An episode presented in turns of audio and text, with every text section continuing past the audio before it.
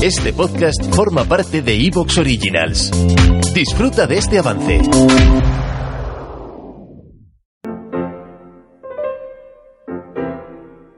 La contrahistoria. Un programa presentado y dirigido por Fernando Díaz Villanueva.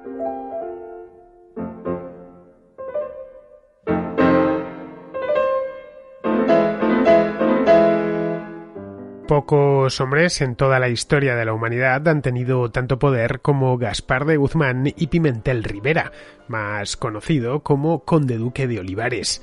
Fue este hombre durante años el valido del rey Felipe IV de España, que durante la primera mitad del siglo XVII fue el monarca más poderoso del mundo, tanto que sus contemporáneos en aquel entonces le dieron en llamar el rey planeta en los dominios de Felipe IV, que reinó entre 1621 y 1665, que estaban y estuvieron durante buena parte de todo ese periodo administrados con mano de hierro por el conde duque de Olivares, no anochecía nunca.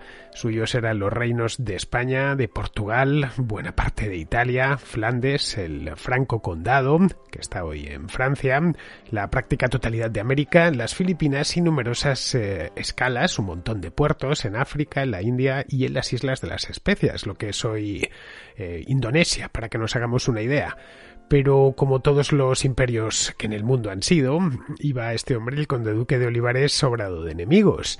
En Europa tenía que vérselas con Francia y con los eh, principados alemanes protestantes, en el Mediterráneo con los otomanos y en los océanos con los ingleses. Tenía también un conflicto interno enquistado dentro de la propia monarquía, enquistado en los Países Bajos, desde mucho tiempo antes, para el que ni Felipe II ni su hijo, que era Felipe III, es decir, el padre y el abuelo de Felipe IV, habían encontrado solución. Sobre ese cúmulo inagotable de problemas aterrizó el conde duque de Olivares en el año 1621. A partir de ese momento acumuló títulos, cargos y dignidades que le convirtieron en el amo y señor de la corte. Durante más de veinte años eh, sería el dueño de los destinos de la monarquía quiso reformarla al principio para asegurar el poder de los Habsburgo españoles durante varias generaciones, pero no lo consiguió. Sus reformas fracasaron prácticamente todas. Se toparon con infinidad de resistencia interna, especialmente en la corte, que las hicieron inviables. En el exterior hubo de combatir en prácticamente todo el mundo, desde Holanda a las costas del Brasil, pero sobre todo en Alemania, donde había estallado la guerra a los 30 años, un conflicto que incendió el continente y que supuso el fin de la hegemonía de la familia Habsburgo en Europa el interior de la propia España terminó también ardiendo. 1640 se separó al, al, mismo tiempo, porque fue todo un año de auténtica locura. hay una contrahistoria por ahí de hace ya unos cuantos años sobre ese año.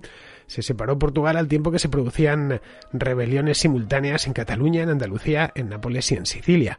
El rey terminó dos, tres años más tarde, en 1643, prescindiendo de sus servicios y le expulsó de la corte. Acosado por todos, fue desterrado a la ciudad de Toro, es una pequeña ciudad al sur de León, y luego procesado por la Inquisición. La figura del conde duque es muy atractiva por la gran cantidad de poder que acumuló en su momento y bueno, en aquel momento, que fue un momento y un lugar, la España de la época, cruciales, la España y la Europa de la época, de mediado del siglo XVII ha ocupado esta figura del conde duque de Olivares a, un montón de historiadores, a los novelistas también y por supuesto a los directores de cine. A nadie mm, dejó indiferente en vida y todavía sigue siendo objeto de acalorado debate. Pues bien, hoy en la contrahistoria vamos a dar un repaso sobre la vida y la obra y, y en cierto modo la tragedia del conde duque de Olivares. De las tres se pueden sacar muchas y muy valiosas conclusiones.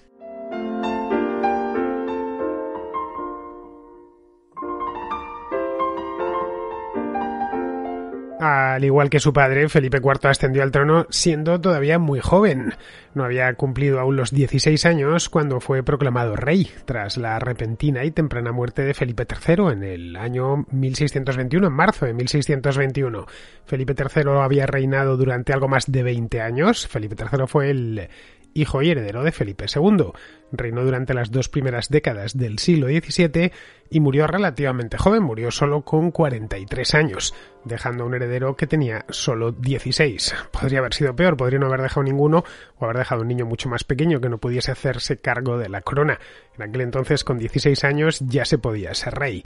Bien, pues eh, el hecho es que se vio de pronto, siendo un adolescente, con 16 años, es cierto que en el siglo XVII con 16 años se era más maduro de lo que se es actualmente, pero aun con todas no sabía pues casi casi casi nada.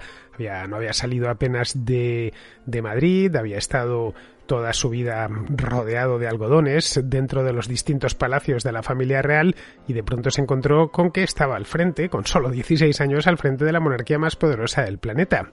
Tenía, eso sí, un montón de ministros, de ministros que habían trabajado con su padre. Su padre no había sido muy amigo de gobernar, Felipe III, quiero decir. Había estado tirando de privados, primero del duque de Lerma y luego posteriormente de su hijo, del duque de Uceda. Bien, pues eh, Felipe IV no iba a ser menos, decidió que iba a seguir por donde le había marcado su padre, entre otras cosas porque no tenía otro modo de hacerlo. En, en el caso de que hubiese heredado algo más mayor, por con 25 o 26 años sí se podría haber hecho dueño de la corona desde el primer momento, pero era todavía demasiado joven. En aquel momento en la corte despuntaba la estrella de Gaspar de Guzmán y Pimentel, que era el conde de Olivares, todavía no era duque. Los Olivares eran una rama menor de los Medina Sidonia, que en los últimos años del reinado de Felipe III, concretamente este hombre, Gaspar de Guzmán y Pimentel, había jugado muy bien sus cartas, primero seduciendo al duque de Lerma y estando cerca de él, para luego cambiar de caballo justo a tiempo y alinearse con el duque de Uceda. Lo hizo durante la revolución de las eh, llaves. Os preguntaréis en este momento, a no ser que seáis expertos en esta época de la historia de España, ¿qué diablos es eso de la revolución de las llaves? Bien, os lo explico. En el mes de septiembre de 1618, es decir, tres años antes de que muriese Felipe III, se produjo en Madrid, en el Real Alcázar, donde está hoy el Palacio Real. Antes, hasta 1735, hubo otro palacio distinto, que no tiene nada que ver con el actual, que lo mandó construir Felipe V, es decir, un siglo más tarde de esto que estamos viendo ahora, siglo y pico más tarde. Era un, era un castillo en origen que se había ido poco a poco, sobre todo a partir de Felipe II, convirtiendo en un palacio. Lo llamaban, pues eso, un alcázar, el Real Al igual que había un alcázar en Toledo y sigue habiéndolo, otro más en Segovia, pues Madrid tenía el suyo. Pues esta revolución